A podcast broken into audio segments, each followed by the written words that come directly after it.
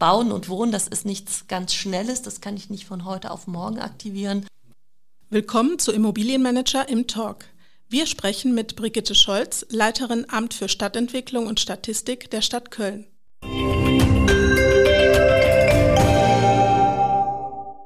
Der Podcast Im Talk bietet die Gelegenheit, mit Experten und Dienstleistern aus und für die Branche kurz und knackig ins Gespräch zu kommen. Wir, das sind Bianca Diel, Redakteurin bei Immobilienmanager und André Eberhardt, Chefredakteur.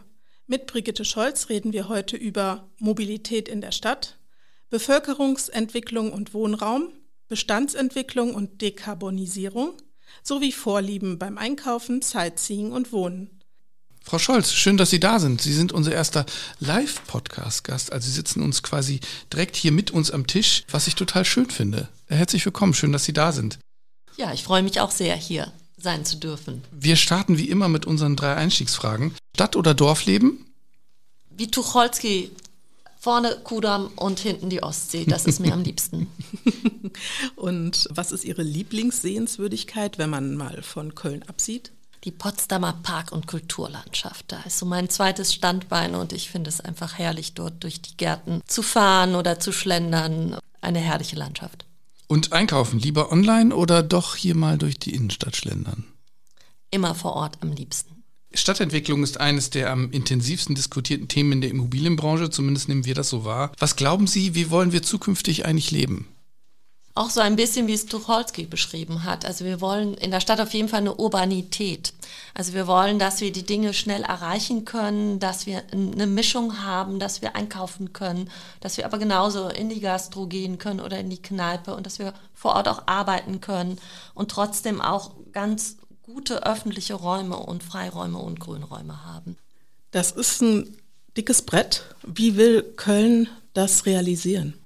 Wir haben eine Stadtstrategie erarbeitet, Kölner Perspektiven 2030 Plus, wo übergeordnete Ziele formuliert sind. Und eines dieser Ziele ist, kompakte und lebenswerte Quartiere zu schaffen. Und das Wichtige ist dieser Quartiersbegriff. Also wir dürfen nicht das einzelne Haus denken und auch nicht sofort die ganze Stadt, sondern wir müssen wirklich auf dieser Quartiersebene arbeiten, wo wir diese Mischung gestalten können und wo wir wie es ja auch Corona gezeigt haben, das öffentliche Leben ganz intensiv erleben können, wenn wir die Möglichkeit dazu geben. Also wenn wir gute Plätze haben, wenn wir öffentliche Freiräume und Parks haben. Und die Menschen sind ja seit Corona viel mehr draußen. Das spürt man jetzt auch noch, wo es wieder schön warm geworden ist in Köln und nutzen diese Freiräume sehr, sehr intensiv. Apropos Freiräume, ich erlebe das selbst. Ich fahre in Köln kein Auto, sondern ich fahre entweder Fahrrad oder nehme mir einen E-Scooter. Und ich erlebe gerade in der Innenstadt, möchte man attraktiver werden für Radler oder man versucht zumindest das Auto aus der Innenstadt rauszukriegen. Stichwort Ehrenstraße zum Beispiel. Wie sind da so Ihre langfristigen Visionen, wenn es um das Thema Mobilität in der Kölner Innenstadt geht? Wir haben das klare Ziel, dass wir diesen sogenannten Umweltverbund weiter steigern möchten. Das heißt, zu Fuß gehen, Fahrrad fahren, mit E-Scootern oder anderen, ja, ich sage mal, eher muskelbetriebenen Geräten unterwegs sein, was jetzt nicht immer auf die E-Scooter zutrifft. Aber es ist ganz klar, dass wir die Mobilität umstellen wollen. Und dieser motorisierte Individualverkehr, der sehr, sehr viel Platz wegnimmt und auch sehr viel CO2 ausstößt, verändert werden soll. Und dafür brauchen wir aber auch ein gutes Radwegeangebot, also qualitativ hochwertige Radwege. Ich bin heute auf diesen alten Radwegen hierher geradelt, wo man äh, immer Angst hat, zwischen parkenden Fahrrädern, Autos und Fußgängern irgendwie durchzukommen. Und wir brauchen natürlich auch einen öffentlichen Nahverkehr, der, ja, ich sag mal, pünktlich ist, der sauber ist und mit dem man einfach gerne fährt. Mit dem Nahverkehr haben Sie ja schon einen weiteren Bereich der Mobilität angesprochen. Und überhaupt ist ja die Mobilität im Umbruch und der Umbau der Innenstadt im vollen Gange. Was ist der langfristige Plan? Wir haben für die Innenstadt ein Leitbild erarbeitet, für die Handelslagen in erster Linie Hohe Straße und Schildergasse. Und es geht dabei, diese Alltagstauglichkeit der Innenstadt wieder zu erhöhen. Und Wir haben in den letzten Jahren erst diese Innenstadt sehr monofunktional umgebaut. Das heißt, es ging vor allen Dingen ums Shoppen, wenn ich jetzt an Schilderstraße denke oder an die Hohe Straße. Und dieses Leitbild hat jetzt sechs Quartiere profiliert. Und da geht es zum Beispiel darum, eher im Bereich des Doms das hochwertige Einkaufen weiter zu qualifizieren, aber dann auch in der Hohen Straße so ein Schaufenster für das bunte und vielfältige Köln zu geben, dass auch zum Beispiel Studierende mit ausstellen können, dass neue Entwicklungen gezeigt werden und dann auf der Schildergasse eher in diesen Einkaufsboulevard weiterzugehen. Wir arbeiten jetzt mit dem City Netzwerkmanagement. Das ist ein gefördertes Projekt vom Bundesministerium Zukunft für die Innenstädte. Hier wollen wir vor allen Dingen stärken, dass die unterschiedlichen Menschen, die die Innenstadt machen, auch wieder mehr zusammenarbeiten. Was sehen Sie denn da als die größten Herausforderungen? Ist es letztlich die Abstimmung untereinander und miteinander. Wenn wir diese bunte und dichte Stadt denken, diese 15-Minuten-Stadt, wie sie ja häufig genannt wird, dann haben wir sehr unterschiedliche Ideen, was man mit einer Fläche oder einem Raum machen möchte. Und das muss gemanagt werden siehe unsere Straßen. Wenn wir dort weniger Autos haben wollen und mehr Fußgänger- und Radverkehr, dann müssen wir da umsortieren und wir müssen umbauen. Und das muss auf der einen Seite sehr, sehr gut kommuniziert werden und auf der anderen Seite muss man die Menschen mitnehmen gute Angebote schaffen und dann aber auch ein Konstrukt schaffen, dass sich das langfristig trägt. Also wir können das ja als Stadtverwaltung nicht alleine machen. Also wir brauchen diejenigen, die dort mitgestalten und auch Mitverantwortung übernehmen und das auch langfristig. Jetzt klingt das für mich alles nach einem guten Plan auch. Und ich kann mir nicht vorstellen, dass da jemand das Schild dagegen hochhält oder so. Ja, nehmen Sie mich mal mit in die Praxis, wenn Sie so Gespräche führen. Sind die alle bei Ihnen? Also wird der Plan mitgegangen oder was ist da die Erfahrung in der Praxis? In der Praxis merkt man, dass es natürlich einen großen Unterschied gibt, ob jemand einen Laden gemietet hat oder ob selbst die Eigentümerinnen der Läden mit dabei sind und mit an Bord sind und sich um ihre eigenen Immobilien Gedanken machen. Das ist schon mal ein wichtiger Unterschied. Mit den Eigentümerinnen und Eigentümern dieser unterschiedlichen Immobilien in der Innenstadt sind wir ja schon eng im Kontakt. Und hier geht es natürlich darum zu überlegen, was sind für die Mehrwerte, die sich für die auch wirtschaftlich rechnen. Also es geht jetzt nicht darum, eine schöne Straße zu machen und zu sagen, für alle ist es gut dort, sondern man muss genau überlegen, wo liegt da wirklich auch der Mehrwert für diejenigen, die dann auch investieren sollen wir diskutieren das Thema Immobilien- und Standortgemeinschaften. Das gab es als Business Improvement Districts in Hamburg sehr erfolgreich umgesetzt, gerade in der Innenstadt.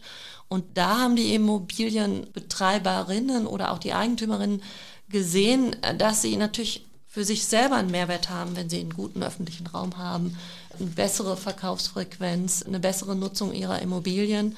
Und auch diese Mischung in den Gebäuden funktioniert nur, wenn diejenigen, denen die Gebäude gehören, das selber mit organisieren. Was können wir tun? Wir können auf der einen Seite natürlich so Weichen stellen, das sind diese Leitbilder.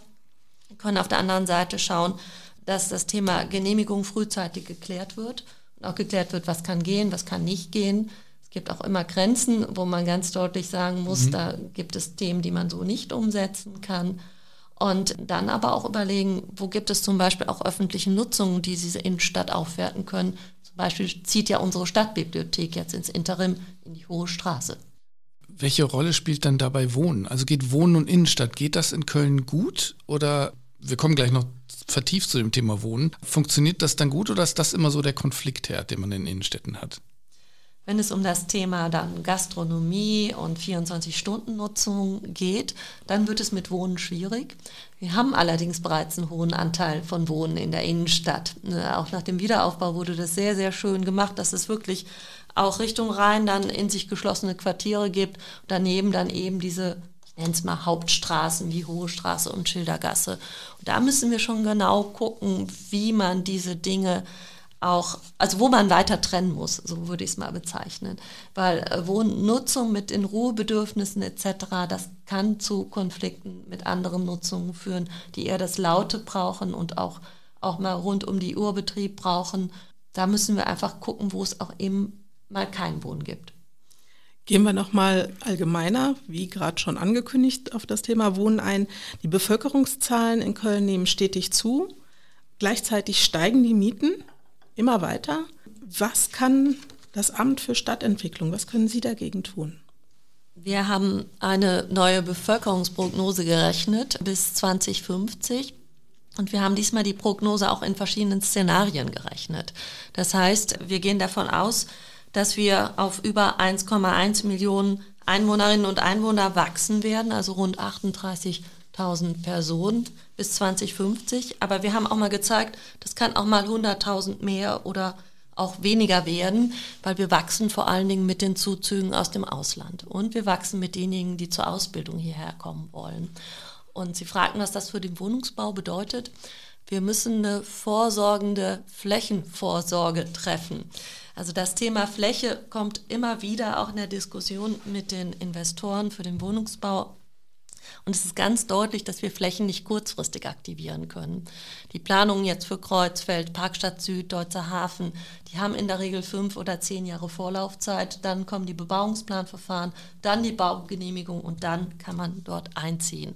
Zum Beispiel Klutgelände in Köln, eine ehemalige Gummifabrik. Dort wird seit 20 Jahren quasi gebaut und die letzten Häuser werden erst jetzt gebaut und bezogen in den nächsten Jahren. Also Bauen und Wohnen, das ist nichts ganz Schnelles, das kann ich nicht von heute auf morgen aktivieren. Und wir brauchen für unsere Wohnbaupotenziale A eine gute Übersicht, die wir haben in einem Wohnungsbauprogramm und B müssen wir auch ihre Flächenausnutzung gut begleiten. Also wir müssen gucken, dass wir dort dicht und effizient und trotzdem grün bauen, damit wir die Fläche, die wir nur einmal haben, wirklich gut nutzen. Sie haben gerade schon ein paar geplante neue Stadtviertel genannt, zum Beispiel Kreuzfeld. Wo hat Köln noch Flächenpotenzial? Wir haben unsere, ich nenne sie immer diese Big Five, unsere großen Projekte mit über 1000 Wohneinheiten. Das ist eben die Parkstadt Süd, das ist das Areal rund um den Großmarkt. Das ist der Deutsche Hafen, also der ehemalige Industriehafen, der jetzt schon als städtebauliche Entwicklungsmaßnahme auf den Weg gebracht wurde. Also eine ganz strenge Entwicklung, die wir dort als Stadt steuern wollen. Wir haben den großen Mülheimer Süden mit über 4000 Wohneinheiten. Der ist allerdings ganz fest in Investorenhand. Und Kreuzfeld haben Sie genannt und Rondorf Nordwest geht jetzt schon aktuell in die Entwicklung. Jetzt schreit, ich erlebe das zumindest, die Branche schreit danach, es muss alles viel schneller gehen und wir brauchen jetzt Flächen, wir brauchen Baugenehmigung viel schneller. Ich habe schon so Ihren Worten genommen, das wird nichts. Also das Ganze schneller zu machen. Ich habe jetzt nur die großen Flächen genannt. Es gibt eine Vielzahl weiterer Flächen, die auch von den Investoren selber, ich nenne es mal, entdeckt werden und entwickelt werden. Wir sitzen ja hier in der Weststadt, da gibt es das Areal des ehemaligen Schrottplatzes Max Becker, das gerade zu einem gemischten Quartier entwickelt wird. Und äh, es gibt auch viel kleinere Flächen, wo genauso auch gesagt wird, da ist eine Nachverdichtung möglich, eine Innenentwicklung möglich. Und wir brauchen dafür gar nicht einen großen Bauungsplanverfahren. Und das ist natürlich genauso notwendig, dass diese kleineren Potenziale parallel mit auf den Weg gebracht werden. Weil ich selber bin der Überzeugung, dass wir so ein paar große Vorhaben brauchen, die auch längerfristig laufen und die man auch mal ein bisschen regeln kann, schneller oder langsamer. Und dazwischen diese kleineren Vorhaben, die das Ganze mit auffüllen. Und die kleineren Vorhaben sind dann auch ganz schnell über 100, 200, 300 Wohneinheiten. Und die brauchen wir genauso. Das heißt, Nachverdichtung, Sie haben es gerade schon gesagt, ist für Sie auch ein gangbarer Weg in Köln, ist ja nicht immer ganz unumstritten, gerade in der Bevölkerung. Wir bezeichnen es als Innenentwicklung, okay. ähm, weil Innenentwicklung sind auch die Bereiche Parkstadt Süd und Deutzer Hafen, wo wir alte, nicht mehr benötigte Gewerbeareale umbauen. Und Innenentwicklung geht dann auch in diesen kleinteiligen Bereich. Also dazu gehören Baulücken, dazu gehören Aufstockung, Dazu gehören auch Neuordnungen von Bereichen, wo man sagen kann, wenn man Dinge anders sortiert, hat man dort mehr Flächenpotenziale. Und die Innenentwicklung hat schon immer in der Planung ein Primat vor der Außenentwicklung, weil wir neue Flächen eben so wenig wie möglich in Anspruch nehmen sollten. Gleichzeitig brauchen wir in Köln für die Bevölkerungsentwicklung auch diese neuen Stadtgebiete im äußeren Bereich, also wie Kreuzfeld zum Beispiel. Und diese Innenentwicklung können wir als Stadt schwieriger steuern. Das ist ein ganz wichtiger Punkt. Also wir haben da weniger Einfluss drauf, wie wenn wir in diese großen Entwicklungen gehen, wie jetzt, ich nenne es nochmal Kreuzfeld oder Parkstadt oder Deutzer Hafen. Und wie sieht es mit der Bestandsentwicklung aus? Das ist ja im Moment in der Branche ein ganz, ganz wichtiges Thema, wenn man auch auf das Ziel Nachhaltigkeit und Dekarbonisierung schaut. Wie kann die Stadt hier äh, diesen Trend unterstützen? Mit dem Ziel der Klimaneutralität 2035 ist der Wohnungsbestand natürlich nochmal ganz stark in den Mittelpunkt des Handels von all denjenigen gerückt, die Wohnungsbestände haben. Und wir arbeiten mit dem Wohnungsbaufonds eng denjenigen zusammen, die hier in Köln in der sogenannten Köln AG zusammengeschlossen sind und die sagen, das stellt sie für sehr, sehr große Herausforderungen. Wir müssen als Kommune jetzt eine kommunale Wärmeplanung auf den Weg bringen, um zu zeigen, wie wir ein Wärmenetz mitgestalten mit erneuerbaren Energien. Wärmenetze alleine sind nichts Neues, aber das Thema erneuerbare Energien ist ganz wichtig. Dafür werden wir natürlich auch wieder zum Beispiel Themen wie Geothermien diskutieren müssen, Windenergieanlagen, Photovoltaikanlagen und das alles immer auf diesem Stadtgebiet, wo schon so viel Platz finden muss. Und der Bestand wird eine große Herausforderung, auch im Sinne der Wärmedämmung, im Sinne Photovoltaikpotenziale auf den Dachflächen, auch ein ganz großes Thema. Und wenn man den Bestand weiterdenkt, kann man ja mit dem Bestandsumbau auch gleich zwei Fliegen mit einer Klappe schlagen und die Klimawandelanpassung mitdenken. Das heißt, die Bestände grüner machen, Innenhöfe entsiegeln, dort auch wieder Bereiche schaffen, wo es grün sein kann für diese Hitzetage und Hitzesommer und natürlich auch ein Filtern von Staub und CO2 etc. Also es wäre schön, das alles zusammenzudenken und wie das geht, wollen wir in unserer Veranstaltungsreihe Kölner Perspektiven in diesem Herbst mitzeigen. Sie startet im August und wir haben verschiedene Städte eingeladen, zu zeigen, wie sie mit diesem Thema umgehen. Apropos Städte eingeladen, woher nehmen Sie Ihre Inspiration für die Ideen, die man hat? Also wo ist Ihr Best Practice? Nicht nur in Deutschland, vielleicht auch europaweit oder weltweit? Wir waren letztes Jahr Korrespondenzstandort der internationalen Bauausstellung IBA Wien. Die hat sich sowohl mit dem Bauen von Quartieren im Neubau beschäftigt als auch mit dem Bestandsumbau und hat selber wieder ein großes Netzwerk aufgebaut mit weiteren Partnerstädten, auch international aus Dublin, aus Vancouver, ja, weitere deutsche Städte, München, Berlin. Wir sind im sehr engen Austausch mit den Städten und haben zum Beispiel Möglichkeiten wie die Polis Convention, die jedes Jahr stattfindet, unsere Erfahrungen miteinander auszutauschen und schauen natürlich bei Messen und anderen Themen auch immer international, wie sieht es aus, was sind die Themen und wie können wir die Dinge mit anschieben. Wie sieht es denn bei den städtischen Bestandsgebäuden aus? Wie geht da die Stadt voran? Da haben wir natürlich, äh, eine, müssen wir unser eigenes Vorbild sein. Also es gibt schon ein, eine Bestandsaufnahme, wie das Thema Photovoltaik in diesen Gebäuden mit nachgerüstet werden kann. Es muss natürlich unterschieden werden, sind die, die, Gebäude angemietet oder sind wir selber Eigentümer in dieser Gebäude. Und entsprechend sollen diese Gebäude natürlich frühzeitig mit ihrem Beitrag zur CO2-Reduzierung mitleisten.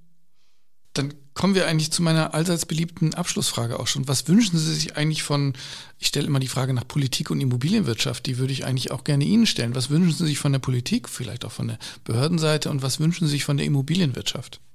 Aus Verwaltungssicht sind das ja zwei ganz, ganz unterschiedliche Rollen. Äh, von der Politik wünsche ich mir viel, viel Weitsicht und eine große Verlässlichkeit, damit wir Dinge, die wir angehen, auch durchspielen können. Bei einer großen Verwaltung wie Köln braucht das, braucht das Zeit. Und wir können da nicht so schnell von links nach rechts, äh, sondern müssen da einen guten Korridor haben. Und von der Immobilienwirtschaft wünsche ich mir immer viele Ideen und Innovationen, die dann schon auch ausgetestet sind, weil die können dann weiter in die Routinen mit einfließen. Frau Scholz, vielen lieben Dank. Herzlichen Dank. Vor allen Dingen für den Vorortbesuch. Ja, ich danke Ihnen. Vielen Dank, Brigitte Scholz, für dieses Gespräch, in dem Sie über Ihre Vorlieben bezüglich Wohnen, Einkaufen und Ihre Liebe zu Potsdam erzählt haben.